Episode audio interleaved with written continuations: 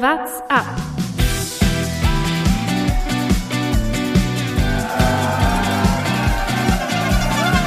Alle rüber, Jatzak, alle! Alle rüber! Der Radsport-Podcast. Während in Frankreich noch der Kampf ums gelbe Trikot der Männer läuft, bereiten sich die Frauen natürlich auch schon vor auf den Sonntag, denn dann startet die Tour de France der Frauen. Wir wollen natürlich vorausblicken auf diese zweite Tour. Und das wollen wir nicht alleine tun, sondern wir freuen uns sehr, dass wir eine zu Gast haben, die letztes Jahr nicht dabei sein konnte, aber dieses Jahr dann endlich an den Start gehen kann. Hallo, Clara Koppenburg. Hallo, freut mich auch dabei zu sein. Mein Name ist Lukas Bergmann und für diese Folge WhatsApp wie immer auch zugeschaltet mein lieber Kollege Jonas Bayer. Hallo. Ja klar, wir kennen dich ja schon von letztem Jahr. Da hast Ja. du leider aus dem Krankenstand mit uns über die Tour de France und Tour de France der Frauen gesprochen. Deshalb die wichtigste Frage, wie geht's dir? Bist du voll, voll fit für die Tour de France der Frauen? Äh, mir geht's sehr gut, würde ich sagen. Ich habe wurde jetzt oftmals die Frage gefragt, und bist du fit? Und ich denke ehrlich gesagt, für so ein großes Rennen, ich habe irgendwie das Gefühl, man kann gar nicht so fit sein, dass man das rocken kann. Also so ungefähr. Also ich glaube, irgendwie, je näher es kommt, umso mehr habe ich das Gefühl, oh, ich hätte noch das und das machen können oder jetzt plötzlich sind die Beine schwer oder sonst irgendwas. Ich glaube, das ist einfach auch so ein bisschen der Respekt davor. Aber grundsätzlich freue ich mich natürlich jetzt riesig, dass ich endlich dabei sein kann. Und ja, letztes Jahr habe ich ähm, schön die ganze Zeit irgendwelche blöden Kommentare machen können, weil ich selber nicht am Start war und habe alles besser wissen können. Und jetzt muss ich das erstmal selber abliefern. Das wird noch was. Ja, ich kann mich auch noch gut erinnern. Du warst dann ja hier immer für die Etappenanalysen bei uns im Podcast. Und ich weiß noch, du hast schon immer sehr so mit so einem weinenden Auge da drauf geguckt. Ah, das bin ich alles abgefahren. Ich kenne das so gut. Ähm, warst richtig, richtig gut vorbereitet auf die Tour. Wie sieht's dieses Jahr aus? Konntest du wieder so viel vorbereiten? Hast du auch wieder so viele Etappen abgefahren?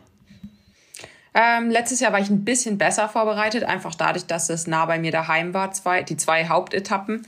Ähm, und ich bin die jeweils zweimal abgefahren und dieses Jahr bin ich die, die entscheidenden Etappen, würde ich mal sagen, bin ich einmal abgefahren. Also sowohl den Tourmalet bin ich abgefahren, ähm, also die ganze ähm, Etappe quasi. Dann bin ich das Zeitfahren, bin ich drei Runden insgesamt gefahren auf dem Zeitfahrkurs und dann sind wir noch bei der vierten Etappe, sind wir die letzten 100 Kilometer gefahren, also die von dieser 180 Kilometer Etappe. Da sind wir nicht die ganze Etappe gefahren, das wäre ein bisschen lang gewesen, das Training. Ähm, und die letzten 100 haben uns auf jeden Fall gereicht, weil die sind wirklich schwer. Und den Rest kenne ich zwar jetzt nicht, wir werden jetzt am Wochenende, wir reisen recht früh an und haben dann noch zwei Tage, um uns ein, zwei ähm, Zielankünfte noch anzuschauen. Und ich denke, das ist auch sicherlich sinnvoll, weil ähm, die Tour ist wirklich extrem schwer. Wir haben lange Etappen dabei und es ist irgendwie nie mal ein Tag zum Erholen oder ganz flach. Von daher ist es sicherlich gut, dass man die eine oder andere Strecke kennt. Du bist jetzt nicht wie viele deiner Konkurrentinnen den Giro auch gefahren und die Tour jetzt quasi im, im Double, sondern hast ausgelassen. War das eine bewusste Entscheidung oder wie, wie, wie kam es dazu? Äh, nee, das war keine bewusste Entscheidung. Ich hatte mich sehr auf den Giro gefreut. Und eigentlich hätte ich auch gesagt, dass der Giro eher mir entgegenkommt oder eher mein Jahreshighlight wird. Aber ähm, dadurch, dass wir ein Continental-Team sind, haben wir leider keine Einladung bekommen und konnten dann gar nicht starten. Und dann mussten wir irgendwie das Beste aus der Situation machen. Und dann habe ich daheim trainiert und bin jetzt noch stattdessen mit der Nationalmannschaft ein Rennen in Stuttgart gefahren, äh, was auch viel Spaß gemacht hat. Aber ja, gerade ich habe natürlich den Giro trotzdem verfolgt und habe die dann alle schön fahren sehen und habe auch gesehen, wie stark die fahren und was die da auf die Straße legen und das habe ich, das hat mich dann nur noch mehr eigentlich fast verunsichert. Einerseits hat es mich total motiviert, weil ich dachte nur so, oh, ich möchte auch mit vorne fahren und alles. Aber andererseits ist es dann auch wirklich so, dass man denkt so, wow, die sind alle einem irgendwie einen Schritt voraus und jetzt muss ich dann erstmal schauen, wie ich bei der Tour mitkomme. Aber ähm, grundsätzlich das Gefühl war überwiegend, dass ich auch unbedingt Rennen fahren wollte, ja. Bei der deutschen Meisterschaft hat es ja dann ganz gut geklappt. Also so Ja. ganz äh, nervös musst du nicht sein, glaube ich, wenn man sich die Ergebnisse anschaut, die du, die du da abgelegt hast. Dritte im Zeitfahren, fünfte im, im, im Straßenrennen. Also war doch äh, erfolgreicher Auftakt irgendwie dann in diese Ja, Tour. doch, ich denke auch. Also klar, es ist auch schon wieder vier Wochen her. Die Rennen, Rennintensität und die Renngeschwindigkeit vor allem, die fehlt so ein bisschen jetzt in den Beinen. Aber ähm, ja, also ich denke, grundsätzlich ist die Form da und normalerweise werde ich auch von Tag zu Tag ein bisschen besser, einfach weil ich mich so ein bisschen einfahre. Ähm, von daher hoffe ich, dass ich einfach ein gutes Rennen fahre und heile bleib und nicht irgendeinen Sturz hinlege. Das ist natürlich sehr verständlich, denn ein Sturz, das war ja das, was es dich vergangenes Jahr gekostet hat. Damals beim Giro bist du eben schwer gestürzt und konntest dann die Tour nicht mitfahren. Damals hattest du eigentlich eine sehr, sehr gute Form. Ähm, warst da im Giro gut gelegen. Wie sind die Beine jetzt? Eigentlich fühlen sie sich gut an. Sie fühlen sich anders an, würde ich sagen. Also ich habe ein bisschen ähm, an mein Training umgestellt. Ich bin mehr auf Intensität, Intensität gegangen und weniger auf Grundlage und habe da wirklich mehr so kurze, harte Intervalle trainiert. Habe auch mehr Kraft bekommen, sowohl auf dem Zeitfahrrad als auch auf dem normalen Fahrrad. Einfach ein bisschen mehr ähm, Substanz so, was ich hoffentlich dann auch in der Tour abrufen kann, weil einfach sind viele lange Rennen auch dabei. Ähm, wo man einfach auch mehr, mehr Energie braucht. Und ähm, ich habe das Gefühl mittlerweile, klar, wir fahren den Tourmalet hoch und das ist ein langer Berg, aber man muss auch erstmal bis zum Tourmalet kommen. Und da sind viele Etappen, die sich in den kleineren Bergen entscheiden. Und es ist wirklich im Frauenradsport, habe ich das Gefühl, entscheiden so eine drei bis zehn Minuten Vollgas Power. Und da habe ich immer ein bisschen Schwierigkeiten. Und da hoffe ich, dass jetzt das Training äh, anschlägt und ich da dann besser mich die ersten Tage auch irgendwie im Feld halten kann oder vorne in der Spitze, ja. Euer Team wurde dann auch heute bekannt gegeben, also heute an diesem Montag, an dem wir aufnehmen. Und ähm, ja. es wurde auf Instagram gepostet. Du hast den Instagram-Post dann, glaube ich, auch in deiner Story geteilt. Mit den wunderschönen Worten ganz authentische oh. Pose oh. oder sowas hast du, glaube ich, geschrieben. Also, ja, ganz, ich sag mal so, man kann sich das Bild auf jeden Fall mal angucken auf Instagram äh, von Kofidis. Auf jeden Fall mal reinschauen. Und da sehe ich, du, ja, Clara, also wirklich ganz authentisches Fotoshooting, äh, wirklich sehr authentische Pose, die du da gemacht hast. Ja, die Denkerposition, gell? Also, also das ist so meine typische Position auf dem Rad, also immer schön am Denken und am Grübeln. Nee, also ich weiß nicht, also dieses Fotoshooting, das ist so, sowas von gestellt und unnatürlich, also ich erkenne mich da leider nicht wieder. Äh, ich hoffe, ich bin die Einzige, der das auffällt. Jetzt plaudere ich das natürlich hier auch noch aus. Ähm, nee, also ich finde das Foto grauenhaft und ähm, ich hoffe, dass das jetzt kurz online ist und dann nicht mehr so oft auftaucht und mich eher, man mich eher irgendwie mit jubelnden Armen sieht, das wäre natürlich schöner. Aber, und das muss man ja dann auch dazu sagen, das ist ja vielleicht das Positive an dem Foto, du bist auf jeden Fall die Größte auf diesem Foto. Also ja. es scheint schon ganz klar, mit wem hier Team Kofidis als Leader in diese Tour de France geht, oder?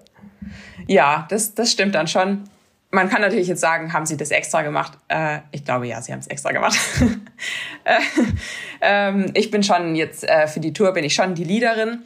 Allerdings ähm, habe ich auch noch andere starke Teamkolleginnen, wo ich einfach auch hoffen kann, dass die auch lange mit vorne mitfahren können, weil es ist immer besser, eine doppelköpfige Spitzengruppe zu haben. Einfach, ähm, dass die meisten anderen Teams haben das auch. Und ich, ich hoffe, dass die anderen in meinem Team auch, auch stark dabei sind. Und aber grundsätzlich ist schon so, dass, dass sie hoffen, dass, dass ich da die Leaderposition einfahre. Aber bei so einer langen Rundfahrt weiß man auch einfach nie, was dann schlussendlich passiert. Ich meine, äh, es kann ein Sturz passieren, es kann ein blödes Mechanical an einer, an einer ungünstigen ähm, Situation sein oder sowas. Von daher ist es, denke ich, immer gut, wenn man einen Plan B hat. Und ähm, ja, deswegen schauen wir mal, wie es läuft. Leader heißt aber dann in dem Fall genau was? Also gehst du eher in die Ausreißergruppen, darfst du auf Etappensiege gehen oder fährst du dann wirklich so lange wie möglich ähm, aufs Gesamtklassement. Ja, grundsätzlich ist es schon auf Gesamtklassement zu gehen, aber ich weiß auch, dass einfach die Konkurrenz wird extrem stark sein und es wird für mich auf jeden Fall schwer sein, ein Top Ten Ergebnis wird, also das wäre Wahnsinn, also da wäre ich unheimlich zufrieden. Ähm, da wird ich glaube Top 15 ich dachte, jetzt kommt Top 5 oder so. Nee, nee, nee, nee, nee. Also, äh, also das ist wirklich so. Äh, Top 15 wäre immer noch, glaube ich, äh, gut.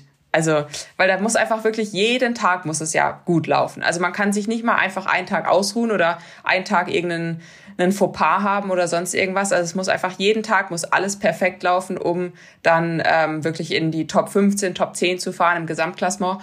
Und ich glaube, ich muss auch so vom Kopf her reingehen, wenn jetzt mal ein Tag gar nicht läuft oder es passiert irgendwas oder so, dass ich dann einfach versuche, okay, dann gehe ich auf eine Etappe oder sonst irgendwas, dass man da relativ schnell auch umswitchen kann im Kopf und dann einfach trotzdem das Beste aus der Tour macht. Ähm, weil schlussendlich, ja, wie gesagt, es kann immer irgendwas passieren. Und ähm, wenn man dann auch trotzdem in der Lage ist, weiterzufahren und nicht irgendwie im Krankenhaus liegt, sollte man einfach dann, glaube ich, das Beste aus der Situation machen. Und ich denke auf jeden Fall, klar, der Tourmalet, die siebte Etappe, die wird auf jeden Fall ein Highlight und auch ein Fokus von mir sein. Ähm, und dann auch am nächsten Tag das Zeitfahren wird, denke ich, auch interessant. Ähm, ja, und von daher bis dahin einfach gut durchkommen, aber auch jede Chance nutzen, die es gibt, ja.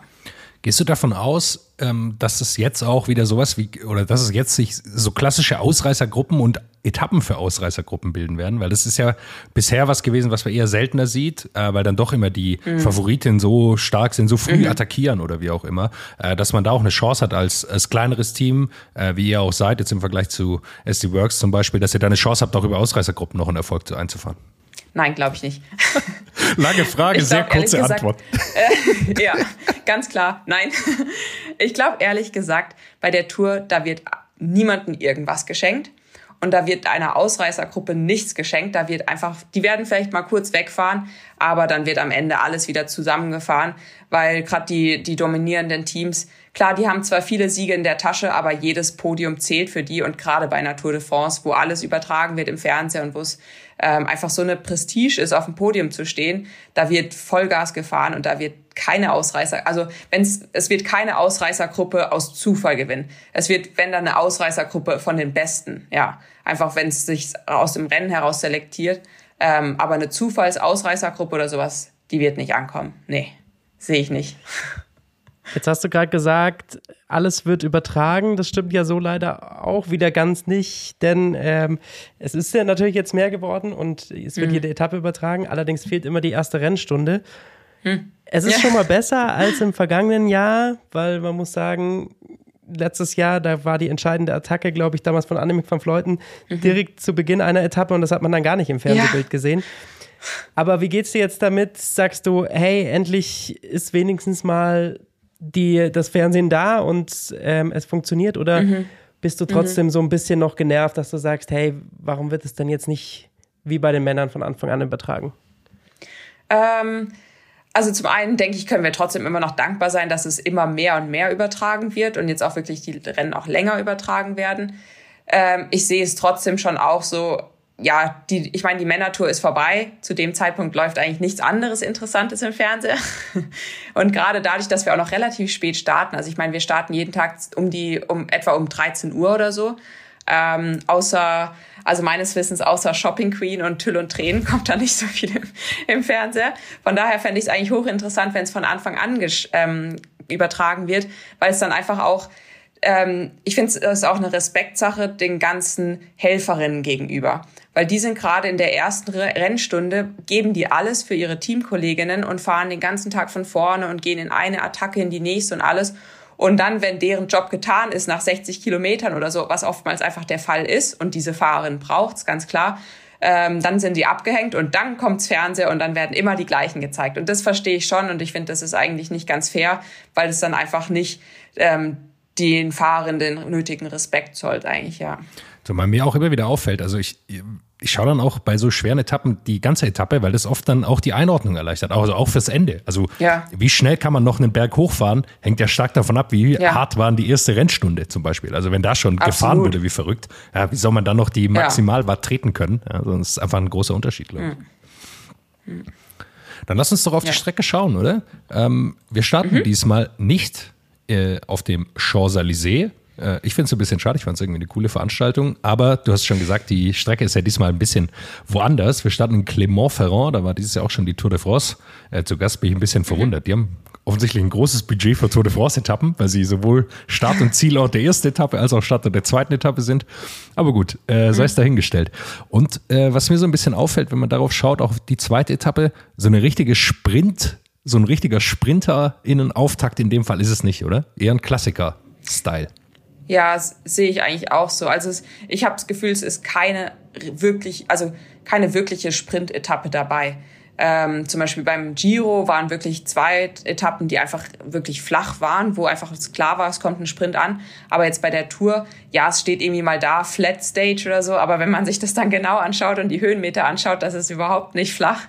Und ähm, natürlich kommt es am Ende drauf an, wie die Teams das angehen, weil ähm, man hat schon gesehen, okay, bestimmte Teams bringen auch wirklich ihre Top-Sprinter und die wollen natürlich dann einen Sprint und dann kann so eine ähm, leicht wellige Etappe, die eigentlich auch gut wäre für eine Ausreißergruppe oder so, kann dann trotzdem im großen Sprint enden, weil einfach die großen Mannschaften das dann so auch wollen und ähm, das dann auch so kontrollieren können. Aber so richtig flach und erholsam ist keine Etappe, nee. Ja, dadurch wird es natürlich äh, oder vielleicht natürlich eine andere im, im gelben Trikot zum Start geben als vergangenes Jahr. Da war es Norina Wiebes, die direkt sich äh, das gelbe Trikot holen könnte. Wer ist deine Favoritin auf das gelbe Trikot bei der ersten Etappe? Uh, das ist jetzt eine, schon eine schwere Frage. ähm, also ich denke, Voss ist immer ein ganz äh, einfach, die ist einfach, auf die kann man einfach eine Münze setzen. Ähm, die ist einfach immer dabei, wenn es um Sprint geht und die wird sicherlich stark sein.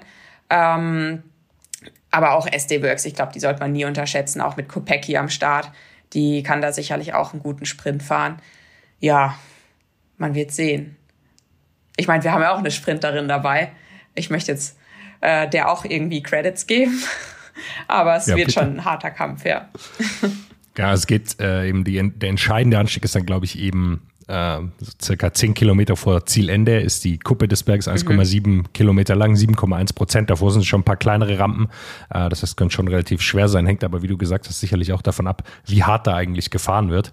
Am nächsten Tag ist ja. es, glaube ich, ähnlich. Äh, da ist dann aber der Weg zum Ziel nicht mehr so lang. Äh, da geht es in so eine Art Senke runter und dann 3,4 Kilometer, 5,8 Prozent. Äh, bevor dann eben in der dritten Etappe, ich glaube, da ist dann auch, obwohl es 1800 Höhenmeter sind, da ist, glaube ich, die Möglichkeit dann für die reinen Sprinterinnen nochmal größer. Weiß nicht, wie du das siehst. Äh, hängt sicher auch davon ab, wie gefahren wird, aber so ist auf jeden Fall mal meine Einschätzung.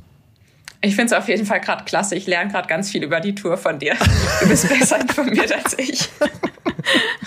Red ruhig weiter, das ist super. Man muss aber dazu sagen, dass dieser Mann im äh, Fantasy Manager bei der Herrentour sehr weit hinten ist. Ich weiß nicht, ob das so klug ist, diesen Mann um Radsport fragen. Äh, ja, aber genau. Ich habe ja alle Coins auf die Tour de France der Frauen gesetzt. Deshalb äh, so. ich, so, habe ich so schlecht abgeschnitten bei der Herren-Tour de France. Ja, wer wäre denn dein Favorit für, die, für das erste gelbe Trikot? Also bei mir, glaube ich, ist es auf jeden Fall äh, Lotte Kopecki, so wie sie das Frühjahr wieder gefahren ist ähm, und einfach bei diesen Anstiegen, bei diesen kurzen Stallen, wie wir es ja direkt auf der ersten Etappe haben, ähm, kurz vor Schluss, das ist ja neun Kilometer vor Ende, eben dann dieser Anstieg, ähm, glaube ich, ist sie mit am stärksten einzuschätzen, weil sie diesen Antritt einfach und diese extreme Spritzigkeit einfach hat, um da wegzukommen. Aber klar, Marianne Voss hat die immer wieder über die Jahre hinweg gezeigt. Ich glaube nur, dass Lotte Kopecki in diesem Jahr gezeigt hat, dass sie den mhm. Tick stärker ist, wenn es drauf ankommt. Und ich glaube, dass sie in absoluter Topform hingeht, hat den Giro ja auch ausgelassen. Von dem her könnte ich mir gut vorstellen, ja. was SD Works da auf dieser ersten Etappe vorhat. Ich hoffe auf Sylvia Persico ein bisschen. Ich mag sie gerne als Fahrerin. Auch seit der letztjährigen Tour de France ist sie super gefahren. Äh, könnt ihr, glaube ich, auch liegen, solche Sachen. Und natürlich aus deutscher Sicht auf Liane Lippert, der solche Anstiege auch können. Da muss es aber, glaube ich, ein bisschen härter werden. Dann darf, dürfen die Sprinterinnen nicht mehr mit rüberkommen. Weiß ich nicht, ob das so realistisch ja. ist. Ja, auch eine gute, gute Einschätzung, ja. Jetzt sind wir natürlich äh, tief drin in der Strecke, wenn man mal so ein grobes Gesamtbild macht. Wir haben insgesamt so drei Etappen, glaube ich, die in einem Sprint enden können ähm, und drei Etappen, die eher so klassikerlastig sind, wo wir zum Schluss sehr, sehr viele Hügel, kleinere Berge drin haben und dann die zwei großen entscheidenden Etappen, die das Gesamtklassement meiner Meinung nach dann entscheiden könnten, wenn nicht davor ähm, irgendwas Unvorhergesehenes passiert, das ist natürlich immer möglich, ist dann eben die Bergankunft auf dem Tourmalet, an diesem Samstag mhm. und am Sonntag dann das abschließende Zeitfahren. Wie gefällt dir insgesamt die Aufteilung? Du hast schon gesagt, es ist nicht ganz die Strecke, die dir so liegt, wie vielleicht der Giro es gelegen hätte, mhm. weil du ähm, was ja. vermisst? Ähm, ich glaube, für mich wäre es jetzt doch noch besser gewesen, wenn es einfach in der Rundfahrt selber noch mehr längere Berge gäbe und nicht immer nur so die drei bis fünf Kilometer Berge, sondern auch mal ja acht, neun Kilometer Berge oder sowas. Der Tourmalet selber, klar, das ist jetzt ein ganz langer, da bin ich dann auch schon wieder, oh, ist der jetzt nicht schon wieder zu lang? so, also mir kann man es auch nicht recht machen, gell? Sehr gut. Nee, aber ähm, ich glaube grundsätzlich, also es ist auf jeden Fall eine, eine schöne, eine schöne Region, finde ich auf jeden Fall. Da die Pyrenäen, die sind einfach, einfach traumhaft schön. Und ähm, klar, also der, ich glaube, der Tourmalet, der wird einfach hart, ähm, aber auch einfach ein total besonderes Erlebnis, da hochzufahren ich meine, äh, dieses Jahr die Männer, die sind nur so drüber gerollt, hatte man das Gefühl. Und dann kam erst der Schlussanstieg. So, ähm, wenn man gesehen hat, wie die da im, teilweise im Riesenfeld drüber fahren. Das wird bei uns sicherlich nicht der Fall sein. Äh, Gerade dadurch, dass auch noch davor ein relativ harter Berg ist mit dem Col de Aspin. Ähm, ich glaube, da wird sich schon das Feld ganz schön zerfahren. Und dann Tourmalet wird nur kleinere Gruppen hochfahren sehen. Ähm, ja, und dann, aber ich glaube, die, die, ähm, die größten Zeitabstände werden wirklich dort gemacht. Und beim Zeitfahren ist es dann nur noch so Feinjustierung, weil auf 19 Kilometern, ja, es wird Zeitabstände geben, aber die werden dann nicht mehr so riesig sein, gerade was so die Topfahrerinnen angeht. Ja. Aber das hatte ich eben schon angesprochen, es ist auf der Etappe auch beim, beim Tourmalet so, dass diesmal eine längere Anfahrt ist und es nicht direkt in, in den Berg reingeht, ähm, wodurch dann ja. hoffentlich die ganze Etappe oder die entscheidenden äh, Szenen der Etappe eben zu sehen sind ähm, auf dieser 90 Kilometer Etappe.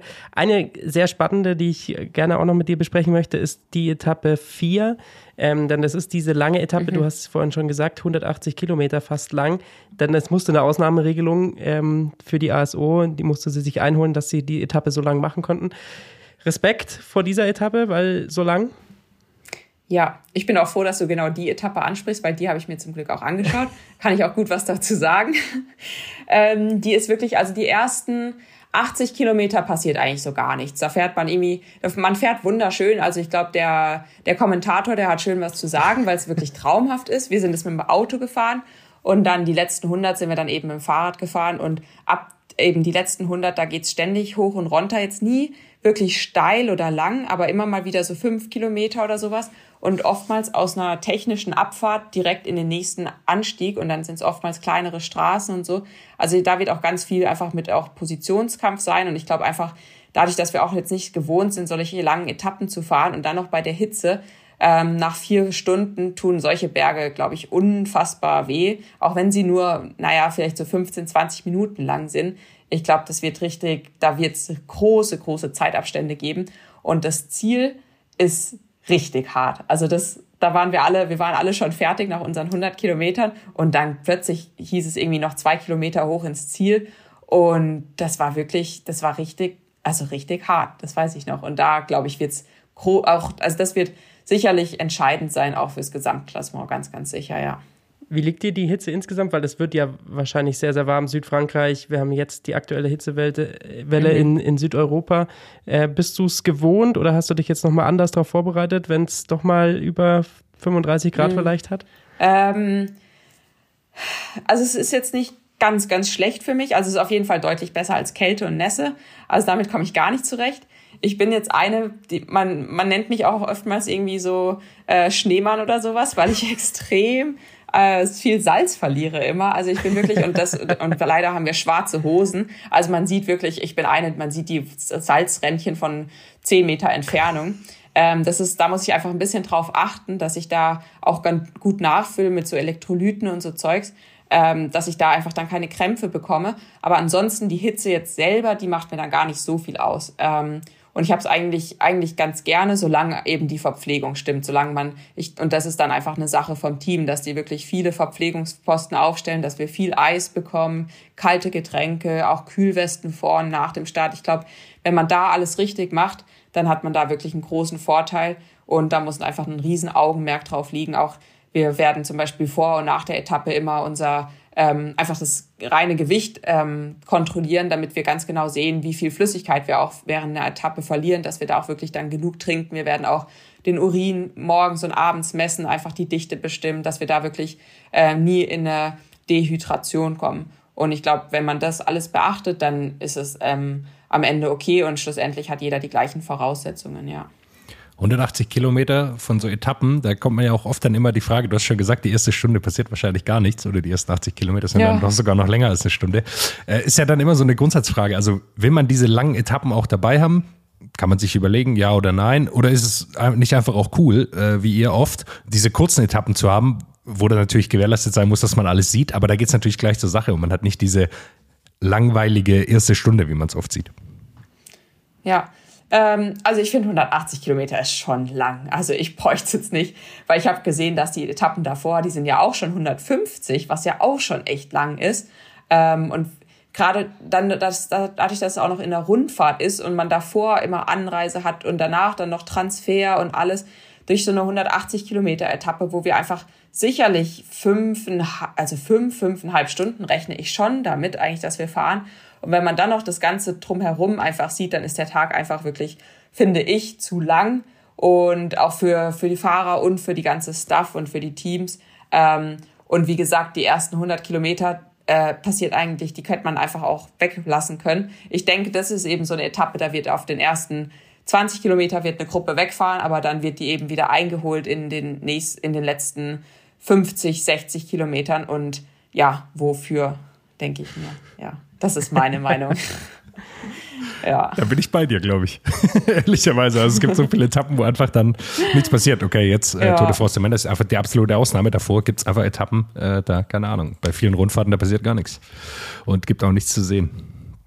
Dann schauen wir doch mal, wer auf diesen Etappen sonst so vorne ankommen könnte. Also wir haben ja jetzt schon äh, darüber gesprochen, wer zuerst ins gelbe Trikot fahren könnte, aber Wer ist denn mhm. deine Top-Favoritin auf das gelbe Trikot? Wir haben natürlich den ganz großen Zweikampf mit Annemiek van Vleuten, ja. der die, den Giro gewonnen hat, die die letzten sechs großen Rundfahrten, bei denen sie angetreten ist, am Stück gewonnen hat und das mit fast 40 Jahren.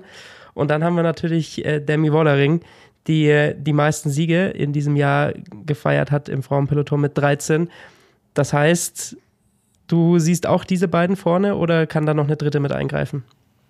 Nee, absolut. Das ist ganz klar, dass die zwei das unter sich ausmachen werden. Natürlich werden andere Teams versuchen, es ihnen schwer zu machen. Ich denke da ganz klar an, an Trek mit Elisa Longo-Borghini, aber auch Canyon mit Kasia Niverdoma. Ähm, ich denke, ja, und auch eben UAA mit Persico oder so. Aber grundsätzlich sind die zwei einfach, glaube ich, wirklich unschlagbar und die haben nicht nur die physische Stärke, sondern auch die mentale Stärke, glaube ich, einfach um so eine Rundfahrt von Anfang bis Ende komplett durchzuziehen, sich da wirklich in so einen Tunnel reinzufahren und nicht nach rechts und links zu schauen. Und ähm, gerade Demi Wollering hat einfach auch wirklich mit Abstand das stärkste Team um sie herum, was man einfach auch beachten muss. Und ja, also ich sehe da ehrlich gesagt, wenn nichts, wenn nichts schief geht, ne, also es kann ja auch denen mal was passieren, passiert denen nie was, was ja auch gut ist, aber man weiß einfach nie. Und wenn da nichts passiert, dann glaube ich ganz klar, dass die zwei unter sich es ausmachen. Wer dann schlussendlich gewinnt, finde ich ganz schwer zu sagen, weil die beiden dann doch nicht so oft wirklich im Zweikampf angetreten sind oder auf so Rundfahrten, außer bei der Vuelta meines Erachtens, ansonsten nicht wirklich auf Rundfahrten gegeneinander angetreten. Und jetzt im, im Giro war Annemiek die absolute Dominanz, also die ist ja eigentlich das Rennen so ungefähr alleine gefahren. Ähm, und hat da wirklich gezeigt, okay, dass sie das wirklich drauf hat. Demi war jetzt einfach noch mal viel auch unterwegs. Ähm, also was ich so mitbekommen habe, war noch mal in der Höhe, hat sich auch die Strecken angeschaut. Von daher haben alle, haben beide ein bisschen eine andere Vorbereitung. Und ja, muss man dann, muss man dann sehen, wer es besser drauf hat. Ja, das ist wirklich absurd, wenn man auf SD Works Siege schaut. Dieses Jahr 48 insgesamt, 26 davon in der World Tour. Und das ist ja nicht nur eben dann Demi Wollering, sondern die haben dann ja eben Lotte Kopecki mit dabei, Lorena Wiebes, vielleicht die stärkste Sprinterin im Zeitfahren, Martin Reusser, ähm, eine der Top-Favoritinnen. Also auf wirklich jedem Terrain vielleicht die beste der Welt aktuell. Das ist dann schon äh, fast übermächtig. Macht das den Frauenradsport gerade irgendwie so ein bisschen kaputt, weil ich habe das Gefühl, dieses Jahr schaut man einfach immer nur auf SD Works und es gab dann schon die Frage, ob sie sich intern überhaupt äh, ganz grün sind bei den Frühjahrsklassikern, wer da für wen fährt. Es ist fast ein bisschen, bisschen schade, weil eigentlich hatte sich der Frauenradsport in den vergangenen Jahren dazu hin entwickelt, dass es eben sehr viel vielseitiger geworden ist und ich habe irgendwie das Gefühl, dieses Jahr kippt sehr viel Richtung SD Works. Mhm. Ja, also dieses Jahr finde ich es wirklich extrem, welche Dominanz die haben, weil sobald die am Start stehen, ist eigentlich damit zu rechnen, dass sie gewinnen. Ähm, und teilweise hat man fast das Gefühl, dass die anderen Teams zu früh aufgeben. Wenn jemand von denen attackiert, dass man dann denkt, oh mein Gott, da kann ich ja eh nicht mitfahren so. Ähm, oder dass man sie gar nicht so sehr herausfordert. Ähm, ich fand das auch in den letzten Jahren war da eher eine Balance in den Teams, auch gerade mit FDG und eben ähm, Movistar und so weiter. Äh, aber ich glaube jetzt für die Tour, ich glaube, auch eben andere Teams, also Trek und auch FDG, die haben wirklich auch nochmal so ein gutes Team zusammengestellt. Und wie gesagt, es geht einfach um die Tour und da ist jeder so hoch motiviert und in seiner Form des Lebens. Ich glaube, da wird der Kampf jetzt doch, doch härter gegenüber SD Works, ja. Bin dann äh, so ein bisschen gespannt auch. Also, ähm, wir haben schon über Liane Lippert gesprochen. Der wird ja eine ganz, ganz äh, wichtige Rolle zukommen. Sie ist, glaube ich, jetzt auch in Topform. Also, wenn man sie jetzt gesehen hat, ist sie auch äh, super mitgefahren. Äh, wie schätzt du ein? Kann sie da Annemiek so unterstützen, wie sie es dann wahrscheinlich auch braucht gegen diese Übermacht SD Works? Ich denke schon, ja. Ähm, also, jetzt zum Beispiel an der Etappe beim Tourmalet da sehe ich sie eher am ersten Berg wirklich arbeiten und dann am Tourmalet selber, denke ich, der wird ihr zu lang sein. Aber da, da ist auch eine Annemiek, da, die braucht da eigentlich niemanden. Die fährt da ihren Tritt hoch und das war's dann und lässt sich da auch nicht groß aus der Ruhe bringen. Selbst wenn attackiert wird, dann ähm, glaube ich, kann sie auch da wieder gut ihr Tempo selber ranfahren. Und gerade aber in den ganzen anderen Etappen, da wird Liane auf jeden Fall eine entscheidende Rolle im Team spielen. Wobei ich auch ehrlich gesagt glaube, dass eher die anderen die, jetzt, wir dürfen ja jetzt mit sieben Fahrerinnen starten, was natürlich super ist. Ich glaube, dass Liane da eher noch ähm, eine Rolle als ähm, ja, B-Leaderin sowas hat, so als Co-Leaderin und glaube ich eher sich auch mal schonen darf und auf noch Etappensiege ähm, gehen kann, weil ich glaube, da wird es schon ähm, relativ viele Etappen geben, wo Lilly einfach super stark ist. Die hat einfach, die ist nochmal ein bisschen punchiger als Annemiek und hat einfach einen, einen besseren Sprint auch ganz klar. Und ähm, wenn Annemiek aufs Gesamtklassement fährt und Lilly am Ende im, doch dabei ist, dann darf sie sicherlich sprinten und auch ihre, ihre Chancen nutzen und ähm, kann dann da auch so ein bisschen aus der Helferrolle raus, ja. Wir wissen natürlich, weitere Kandidaten fürs Gesamtklassement, Clara Koppenburg äh, nennen wir. Äh, aber äh, du hast schon ein paar genannt. Wer ist für dich die, die klare Favoritin für, für Platz drei? Oder gibt es da niemanden, der dir direkt ins Auge sticht? Äh, ich würde sagen Elisa Longo-Bikini, wenn sie sich von ihrem Sturz erholt hat. Aber ich habe schon das Gefühl, also ich folge ihr natürlich auf Strava. Ich, ich check meine Konkurrenten. Und was die da jetzt in letzter Zeit wieder äh, trainiert hat, das ist wieder unglaublich. Also immer so über 4000 Höhenmeter und äh, lange Trainingseinheiten. Von daher sieht es so aus, als hätte sie sich voll und ganz von ihrem Sturz beim Giro erholt. Und beim Giro hat sie wirklich gezeigt, dass sie in der Topform ist und sie ist jetzt doppelte italienische Meisterin. Also äh, was will man mehr? Äh, ich glaube, die wird auf jeden Fall ganz, ganz vorne mitfahren. Aber ich würde auch ganz klar FDG nicht unterschätzen. Die Marta Cavalli, die ja letztes Jahr auch super gefahren ist und dann den schweren Sturz hatte. Man hat jetzt doch gesehen, dass sie auf jeden Fall wieder zurück ist. Die hat äh, zuletzt die Pyrenäen-Rundfahrt gewonnen bei einem 13 Kilometer Berg, der wirklich, wirklich hart war. Also ich bin den ja auch hochgefahren und der ist vergleichbar mit dem Tourmalet, nur ein bisschen kürzer, aber dafür ein bisschen steiler. Ähm, und da hat sie wirklich äh, gewonnen und es war schön, dass sie wieder zurück ist, weil ich glaube, das hat sie einfach verdient. Und ich würde die jetzt für die Tour de France schon auch mit vorne auf die Liste setzen. Ähm, ja, das sind so meine Favoriten. Nur da zur Erklärung nochmal für alle, die es äh, nicht mehr im Kopf haben, äh, ist letztes Jahr eine Riesensaison gefahren, Flash Wallon gewonnen und dann bei der Tour de France sehr unglücklich gestürzt äh, äh, und dann eben für die restliche Saison ausgefallen und hat sich jetzt so zurückgekämpft. Marta Cavalier. Ja, vergangenes Jahr auch Zweite beim, beim Giro gewesen und ähm, dieses Jahr beim Giro noch so ein bisschen verhalten. Ähm, da war sie am Ende auf Platz 14, glaube ich, im Gesamtklassement. Deswegen bin ich so ein bisschen, habe ich bei ihr so ein riesengroßes Fragezeichen, ob sie eben jetzt pünktlich in Form kommt und äh, da vorne mit reinhalten kann. Aber ansonsten ist sie vom Talent her auf jeden Fall diejenige, die da auf äh, jeden Fall um Platz 3 mitfahren kann. Und ich wünsche es ihr, weil sie wirklich das nach vor allem vergangener Saison äh, verdient hat bei der Tour, diesmal, glaube ich, ein gutes Abschneiden hinzulegen. Ja, absolut. Also gerade die ersten Etappen ist sie beim Giro sehr, sehr stark gefahren, war immer mit dabei vorne am Berg. Und dann, so wie ich das mitbekommen hatte, hatte sie auch ein, ähm, ein Mechanical oder sowas und genau. ist dann da aus der Spitzengruppe rausgefallen und hatte dann, ist dann nicht mehr wirklich drangekommen. Also eigentlich ein selbst, ein unverschuldeter ähm, Rückschlag sozusagen.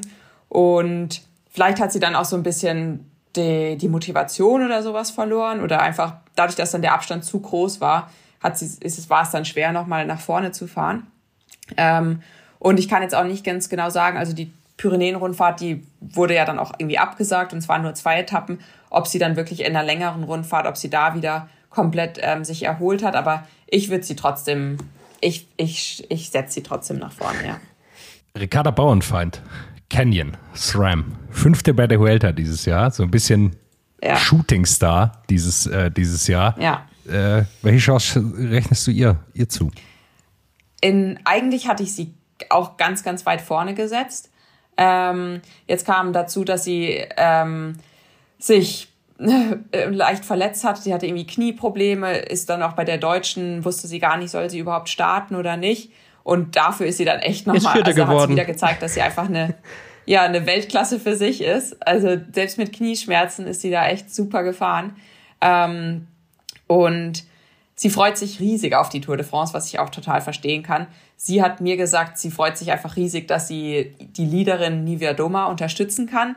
Aber ehrlich gesagt, also so beim Tourmalet, ich weiß nicht, ob sie da nicht sogar ein bisschen, bisschen stärker sein kann als Nivea Doma.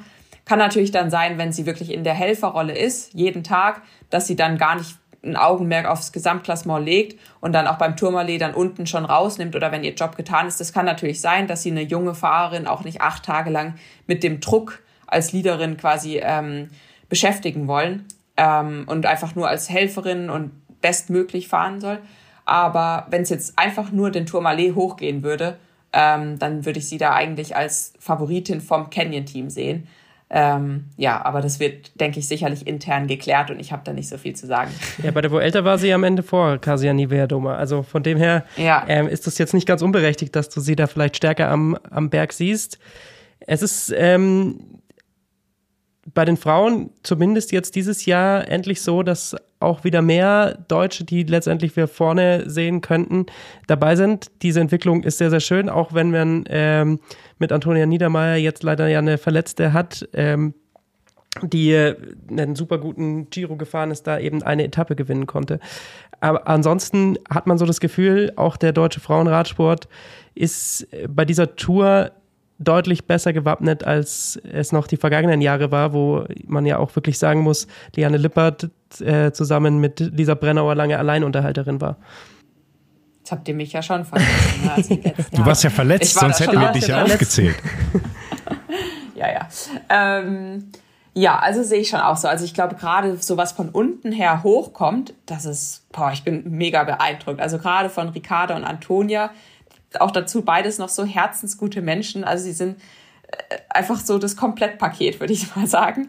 Ähm, aber jetzt auch, jetzt gerade, wo ich das Rennen in Stuttgart gefahren bin, die Linda Riedmann, die für Jumbo fährt, auch die ist dermaßen stark gerade unterwegs und eine Franzi Koch und ähm, auch noch die ganz Jungen, die da jetzt aus, aus den U23 oder Junioren hochkommen. Also jetzt, ich glaube, der deutsche Radsport, äh, Frauenradsport, der wächst und das ist, finde ich, ganz, ganz toll zu sehen. Und wir müssen auch, also wir müssen Punkte sammeln und weil momentan sind wir nur auf Platz acht und uns fehlen die Plätze für die WM und für Olympia. Also äh, ich finde, ich freue mich über jede deutsche Fahrerin, die ähm, gute Ergebnisse einfährt und einfach mit dem deutschen Team ist, weil schlussendlich ja im, das meist, die meiste Zeit vom Jahr fährt man gegeneinander, ganz klar. Aber bei den richtig großen, wichtigen Events, da ist man einfach dann als Team unterwegs. Und ich meine, wir sind immer noch eine Nationalität und deswegen fieber ich eigentlich trotzdem immer mit uns Deutschen mit und freue mich da total, wenn irgendeine Deutsche ein gutes Ergebnis einfährt, ja. Wer ist so dein Best Buddy im, im Peloton, wenn man jetzt sagt, 180 Kilometer sind vielleicht am Anfang manchmal ein bisschen langweiliger, dann hat man ja auch zumindest Zeit, vielleicht sich so die deutschen Fahrerinnen und Kolleginnen rauszusuchen, um mit denen zu quatschen. Ähm, also müsste ich mich jetzt für eine Deutsche entscheiden ähm, dann wäre es, denke ich, eigentlich Katrin Hammes von EF, weil wir einfach auch viel zusammen trainieren. Ähm, aber auch äh, eben Lilly, also Liane Lippert, wir kennen uns auch schon ewig lang. Mit denen kann ich sicher, sicherlich immer gut quatschen, wobei ich eher so eine bin, die, auch wenn es ruhig ist, bin ich eher sehr nervös und verkrampft und antworte dann meistens so mit kurzen Antworten und äh, immer nur so, nee, ja, ich kann jetzt nicht. So. Und Lili, gerade Lili, die will, die ist immer, die ist so entspannt im Feld und die fragt mich dann irgendwelche Sachen, wann wir in den Europapark gehen und solche Sachen. Und ich bin da immer relativ kurz angebunden. ähm, ja, also ich glaube, da kann ich auf jeden Fall noch ein bisschen was lernen, weil gerade eben, wenn es nicht an, wenn es jetzt nicht sehr hart ist und einfach ich Kräfte sparen kann. Ich glaube, da tut's mir eigentlich auch total gut, wenn ich jemanden um mich herum habe, der mich ein bisschen beruhigt und einfach ein bisschen mit mir redet, weil ähm, selbst wenn man einfach vom Kopf her entspannt ist, dann ich glaube, dann entspannt sich auch der ganze Körper und verbraucht einfach weniger Energie. Ja. Jetzt hast du schon gesagt, wenn du dir eine Deutsche aussuchen müsstest. Jetzt klammern wir die Deutsche mal aus. Wer ist es dann? Ähm, dann wäre es Citrine Kerbol. Äh, die war letztes Jahr bei mir im Team vom Cofidis, fährt dieses Jahr für WNT auch ganz, ganz stark, eine junge Französin. Und die ist einfach, die, die bringt mich jedes Mal zum Lachen und wir verstehen uns unglaublich gut. Und ja, also die, sie ist eine, die mich wirklich auch äh, nervlich runterbringt, weil ich es einfach, ich fühle mich wohl in ihrer Gegenwart und ähm, ja, die wäre auf jeden Fall eine, mit der ich mich gut unterhalten könnte, ja. Jetzt ist die Tour de France eh generell sehr, sehr groß, was allerdings auch für das Fahrerinnenfeld gilt. 22 Teams sind mit dabei, A7 Fahrerinnen. Das ist ein Feld, das äh, deutlich größer ist, als äh, bei sonstigen Rundfahrten ähm, immer der Fall ist. Wie bereitest du dich darauf vor? Ist, bist du da schon ein bisschen nervöser? Weil man hat ja schon gesehen, dass vergangenes Jahr bei der Tour auch extrem viel Hektik drin war in den ersten Etappen und es zu sehr, sehr vielen Stürzen kam. Auch ich erinnere mich da an so eine ganz unnötige Szene, wo schon mehrere Fahrerinnen auf dem Boden ähm, lagen und dann noch Fahrerinnen von hinten einfach äh, schnurstracks drüber gefahren sind und das äh, überhaupt nicht gesehen haben. Glaubst du, dass es dieses Jahr einen Lerneffekt gibt oder wird das wieder ähm, sehr viel Hektik sein? Ich glaube, da ist kein Lerneffekt dabei. also ganz klar nein. Ähm, klar, jeder denkt immer so, ja, wir müssen vorsichtig fahren oder so, aber wenn man dann an der Startlinie steht, teilweise erkenne ich die Leute dann überhaupt nicht wieder. Da ist so ein Kampfgeist in denen und die, oh, das sind so richtige oh, Kampfsäue, würde ich mal sagen. Also, und da wird gefahren ohne Ende und um die Kurven rum und bergab vor allem. Also ich habe es jetzt, also was für mich ähm, sehr äh, ein, kein gutes Gefühl war, war bei der Tour de Suisse, wo einfach zwei Tage vorher dieser ähm, schlimme mhm. Unfall war mit dem Gino. Und ähm, ich wirklich ehrlich gesagt gehofft habe, dass sie die ganze Tour für uns Frauen auch absagen. Und ich schwer mit mir gerungen habe, ob ich überhaupt starten soll, einfach auch aus der Nähe zu dem, zum Gino. Ähm, und wie dann an dem Abend unser, unser Rennen gefahren wurde, das war für mich wirklich nicht schön zu sehen, als ob nie was passiert wäre. Niemand hat irgendwie auch nur ansatzweise Rücksicht genommen oder die Abfahrt, Abfahrten waren so gefährlich und so schnell, wo ich wirklich gedacht habe, wow. Äh, und dann war es auch noch eine, äh, beim Zeitfahren war es auch so eine Situation, dass das Ziel unten am ähm, unter, unten am Berg war. Also wir sind noch mal drei Kilometer oder so einen Berg runtergefahren auf dem Zeitfahrrad, recht steil und kurvig. Und wir Fahrerinnen haben dann eine Abstimmung gemacht, sollen wir dem Veranstalter sagen, dass wir das Ziel oben machen, einfach aus Sicherheitsgründen, gerade wegen dieser Geschichte zwei Tage zuvor. Und viele Fahrerinnen und sportliche Leiterinnen haben dagegen gestimmt und haben gesagt, nee, ähm, das ist alles unnötig und man muss seine äh, Geschwindigkeit kontrollieren können und wir müssen das selber in den Griff kriegen und so. Wo ich dann einfach denke, okay, aber man muss es auch nicht provozieren, die Stürze. Ähm, ja, das war so für mich so ein bisschen, das hat mir gezeigt, okay, egal was passiert, äh, ja, es wird trotzdem Vollgas gefahren. Also von daher ähm, habe ich da wirklich eigentlich mit den größten Respekt. Klar, man hat Respekt vor der Anstrengung, man hat Respekt vor den ähm, vor den Etappen und allem Möglichen, aber ich habe den größten Respekt habe ich vor dem Fahrerfeld und dem, was sich daraus ergibt und den ganzen Stürzen, ja. Aber ansonsten höre ich schon zumindest raus, dass deine Vorfreude riesig ist auf, auf diese Tour de France. Ja. Ist natürlich auch immer die Frage, das eine ist die sportliche Vorbereitung, das andere natürlich auch so die Vorbereitung für den Bus. Wer macht die Playlist? Äh, wer ist da für die Party im Bus verantwortlich? Wir haben es jetzt bei der Männertour äh, sehr, sehr viel gesehen, dass sich viele auch mal so einen Jux machen aus dieser Geschichte mit den Funksprüchen. Äh, haben wir von Felix Großschartner gehört. Was ist bei euch geplant? Gibt schon die, gibt schon die ersten, die irgendwelche Streiche geplant haben? Ähm, also dadurch, dass wir eher mit der Berggruppe unterwegs sind, wird das nicht ganz so lustig.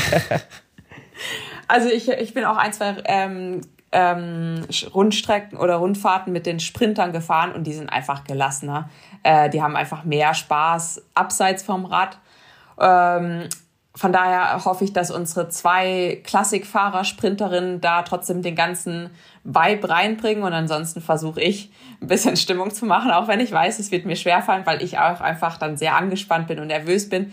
Ich bin eher so eine, die braucht jemanden, der, die mich ein bisschen beruhigt und runterfährt. Ähm, von daher, ja, ich vertraue da so ein bisschen auf unsere zwei Klassikfahrer, äh, dass die einfach, ja, äh, das Ganze ein bisschen locker, locker machen, die Stimmung. Ich hoffe, ihr, ihr, könnt die Stimmung dann wirklich genießen. Also wir haben es ja letztes Jahr gesehen, was da auch ja. los war. Die, die, Im Grunde haben sich ja die Fans, das hat sich einfach übertragen. Es ging einfach weiter eine Woche. Und ehrlicherweise, wenn, ich, wenn man ja. gesehen hat, was da dieses Jahr jetzt schon los war, die ersten zwei Wochen, also äh, wenn das gleiche bei euch los ist, dann glaube ich, äh, gerade die Startorte, äh, die ersten Kilometer und sowas, mhm. das ist äh, unglaubliche, unglaubliche Stimmung. Glaube ich auch. Also ich denke, das wird auf jeden Fall ähm, ähm, ein Riesenerlebnis einfach. Und für uns sind es auch so Kleinigkeiten, dass zum Beispiel, wir haben das erste Mal, oder letztes Jahr war das natürlich auch schon, aber wir haben, also für mich ist das erste Mal, dass wir einen großen Bus dabei haben, was ja total cool ist. Also andere, für andere Fahrerinnen und für andere Teams ist es was ganz Normales. Für uns ist es einfach ein Riesending, dass wir dann einen großen Bus haben. Wir haben einen Koch dabei, lauter so Sachen. Das sind so Kleinigkeiten am Rande, die einen aber trotzdem irgendwie auch irgendwie total vorfreudig machen und motivieren. Ähm, und ja, ich glaube, ihr habt es auch gesehen. Also wir haben auch ein, neues Trikot. Das ist auch nochmal irgendwie so ein kleiner Ansporn. Wir kriegen alles neue, neue Trikots. Das ist auch irgendwie immer, immer ganz cool, weil mit neuen Klamotten fühlt man sich irgendwie automatisch ein bisschen schneller, wenn die Socken noch weiß sind und nicht schon braun von der Saison. Äh, lass uns noch über die weiteren deutschen Fahrerinnen sprechen. Du hast schon Katrin Hannes angesprochen. Äh, Hammes angesprochen. Mhm. Ihr trainiert viel zusammen. Äh, letztes Jahr war sie einmal äh, sehr, sehr gut, äh, sehr, sehr aussichtsreich postiert in der Ausreißergruppe. Was, was traust du ihr zu dieses Jahr? Ähm, also leider ist sie jetzt von Freiburg nach Köln gezogen. Deswegen ist jetzt meine einzige Trainingspartnerin nicht mehr da. Ich nehme sie auch immer noch übel. Katrin, wenn du es hörst. ähm, Nee, aber ich finde, dieses Jahr ist sie eigentlich sehr, sehr stark unterwegs. Also sie ist bei der Deutschen, ist sie extrem stark gefahren. Da wurde sie ja Zweite. Also sie war lange mit uns in der Verfolgergruppe von Liane. Und wir sind, glaube ich, zu, ich glaube, wir waren zu fünft oder so. Und dann hat sie auf den letzten vier Kilometern nochmal am Berg attackiert und ist weggefahren. Und wir haben uns hinten dann irgendwie auch nicht mehr ganz einigen können, wer jetzt zufährt und wer nicht, weil es ging ja dann trotzdem irgendwie noch um Platz drei und ähm, da war dann keine keine Kooperation mehr in unserer Gruppe, aber sie hat es wirklich äh, gut durchgezogen und ist extrem stark gefahren. Von daher glaube ich schon, dass sie ist auch irgendwie eine Fahrerin, die riecht die, die Breakaways. Also die ist immer in der richtigen Gruppe, während ich habe ich das Gefühl, ich muss irgendwie zehnmal springen und lande dann trotzdem nur im, im Gruppetto oder hinten im Peloton. Und sie ist einfach immer in der Ausreißergruppe. Und ähm, vielleicht müsste ich mich eher an sie halten, weil sie hat immer den richtigen Riecher für sowas. Und ich habe zwar vorher gesagt, ja, ich glaube nicht, dass eine Ausreißergruppe da durchkommt, aber man hat trotzdem, finde ich, einen besseren Tag in der Ausreißergruppe. Auch wenn die nicht durchkommt, ist es immer noch spannender vorne anstatt hinten. Und vielleicht kann man dann mal noch auf einen Bergpreis gehen oder auf einen Sprint oder auf irgendwie Most Competitive Rider oder sowas. Ich glaube wirklich bei einer Tour de France, da sollte man einfach jede Chance nutzen und alles mitnehmen, was geht. Selbst wenn es eben nur irgendwie ein kleiner Sprint ist oder irgendwie eben aggressivste Fahrerin oder sonst irgendwas. Ich glaube, je mehr man sich bei der Tour zeigt, umso besser ist es und umso positiver nimmt man auch jede einzelne Etappe mit. Ja. Ja, wir freuen uns Dann. auf jeden Fall auf, auf diese Tour. Oder hast du noch was, Jonas? Ja, ich wollte natürlich nicht äh, hier Romy Kasper unerwähnt lassen. Also jetzt haben wir, glaube ich, über jede deutsche Fahrerin gesprochen. Romy Kasper will ich natürlich nicht unerwähnt lassen. Die fährt auch mit. Äh, hast du von, ja. ist natürlich ein andere, anderer Fahrertyp im Vergleich zu dir. Ähm, was glaubst du, was, was, was kann sie für eine Rolle spielen? Also Romy ist dieses Jahr auch wieder, finde ich, ganz, ganz stark. Also sie fährt einfach, sie ist auch eine, einfach eine, eine Allrounderin die kann man überall einsetzen, die kann das Rennen gut lesen, sie weiß, wo man wann sich positionieren muss. Sie ist einfach eine starke Fahrerin und ich glaube, also ihre, also ohne Frage wird ihre Rolle sein, dass sie für Ashley Muhlmann alles geben muss, weil sie, Ashley ist einfach eine super Anwärterin auf, aufs Gesamtklassement, also die kann sehr, sehr gut unter die Top 10, Top 8, Top 5 vielleicht sogar fahren. Schon zweimal Zweite und beim Giro, glaub, also die ist auf jeden Fall eine der, der top Absolut, und die wird bei dem langen Berg auch super sein und die kann sich aber auch im, in so Schlusssprints ist die irgendwie auch dabei. Also die hat auch ähm, ganz, ganz viele Qualitäten. Ähm, ich habe jetzt auch den gleichen Trainer wie sie, also watch out. ähm, nee, aber zu Romy Kasper, also ich glaube wirklich, die wird einfach eine, eine enorm wichtige Rolle für Ashley ähm, spielen und die wird da jeden Tag schuften müssen bis zum Umfallen. Ja. Mein Highlight-Bild. Ich will übrigens. ihren Job nicht haben. da hast du als Kapitän natürlich eine andere Rolle. Sie hat aber mein Highlight-Bild der Saison produziert. Äh, das ist natürlich auch ein bisschen negativ mit dem Sturz bei Paris-Roubaix. Als sie als einzige durchgekommen oh, ja. ist und auf einmal dann so ganz verwirrt sich umgeschaut hat, was jetzt hier los ist äh, und ja. sie, glaube ich, nicht so ganz wusste, was jetzt mit ihr geschieht. Aber da war sie eben auch so stark, dass sie da in der Gruppe der Führenden äh, da noch dabei sein konnte. Also im Hauptfeld zumindest, ja hinter der Ausreise. Ja, absolut, ja. Ja. Also nee, und auch jetzt wieder in, in Stuttgart ist sie gut gefahren und bei der Deutschen ist sie auch gut gefahren. Also ich glaube, die ist gerade auch in einer richtig guten Form und ist auf jeden Fall viel wert für das Team, ja. Zu Ashley, Ashley Mummann. Ich meine mich zu erinnern, dass wir letztes Jahr aufgenommen haben. Da ist sie ausgestiegen und hat noch einen Zwischenstopp bei dir gemacht. Ist von ja. Le Markstein, glaube ich, äh, über deine Wohnung äh, im Süden ja. Deutschlands äh, zum Flughafen gefahren. Also ihr versteht euch äh, tatsächlich auch sehr gut, oder? Ja, wir sind sehr gut befreundet. Sie war meine erste Teamkollegin und seitdem hat die Freundschaft angehalten. Und sie ist dann wirklich, also sie ist eben ausgestiegen und ist dann mit ihren beiden Eltern, ihrem Mann und alle haben dann bei uns, äh, wir haben gekocht und wir haben die ganze Etappe angeschaut und es war einfach ein bisschen, bisschen komisch, weil wir beide hatten uns so auf diese eine Etappe gefreut und saßen dann schlussendlich gemeinsam auf dem Sofa und hatten es aber dann irgendwie auch gut. Also es war, es war in Ordnung so, wie es war. Ähm, ja, und auch jetzt, wir sind immer im, im, im guten Kontakt und tauschen uns viel aus und sie ist auch wirklich sehr hilfsbereit mir gegenüber und hat jetzt eben auch ihren Trainer mit mir geteilt was ja auch nicht ganz typisch ist, weil wir sind doch vom Fahrertyp eher gleich. Und ähm, das rechne ich ihr auch hoch an, dass sie da mir so viel hilft. Und ähm, ja, also ihr, sie ist auch eine Fahrerin, der würde ich auch alles gönnen. Also ja. Vielleicht dann dieses Mal bei der entscheidenden Etappe vorne zusammen in der Ausreißergruppe oder zusammen am Podium. Das wäre ja dann quasi so. Hätte ich nichts dagegen. der Ausgleich zum vergangenen Jahr. Ja. Ja gut, dann wünschen wir dir natürlich äh, ganz viel Erfolg, ganz viel Spaß. Am Sonntag geht's wie gesagt los. Was passiert die letzten Tage bis dahin noch? Wann geht's nach Frankreich? Ähm, wir haben am Donnerstag haben wir Anreise, auch eine ewig lange Anreise wieder. Also manchmal frage ich mich, warum die die Reisen äh, oder nichts irgendwie näher am Flughafen machen. Also ich bin jetzt irgendwie wieder neun Stunden im Zug. Aber ich habe ja dann noch zwei Tage Zeit, um mich zu erholen. Und in diesen zwei Tagen, wir haben jetzt schon das Programm bekommen, da ist wirklich äh, richtig viel schon los, also mit irgendwelchen Sponsoren und Meeting und Fotoshooting und auch alles Mögliche fällt dann an. Äh, von daher versuche ich jetzt die letzten zwei Tage daheim noch ein bisschen runterzufahren und einfach noch vielleicht ein, zwei schöne Dinge zu tun, die, die mir gut tun. Am Donnerstag habe ich so das letzte harte Training, nur kurz, aber nochmal knackig. Und dann ist eigentlich alles parat für Sonntag und eigentlich kann nichts mehr nichts mehr dem entgegenkommen und schiefgehen. Von daher ist jetzt einfach noch Vorfreude angesagt und packen. Vergessen werden sollte nichts. Ich habe bei Tour de Titema. Äh, ich weiß gar nicht, ob du die kennst, sind so YouTuber, die die Tour de France begleiten. Die haben die Wheelie Challenge zum Beispiel okay. gemacht.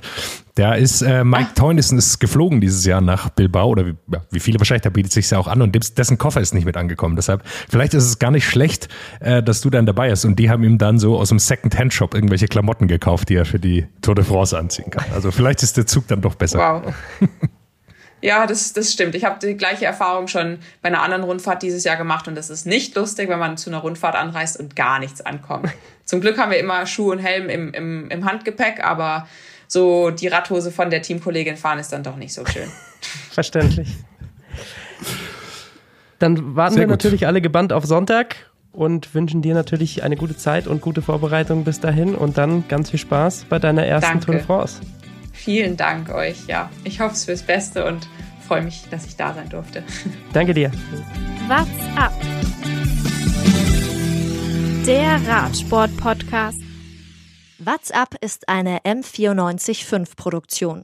Ein Angebot der Media School Bayern.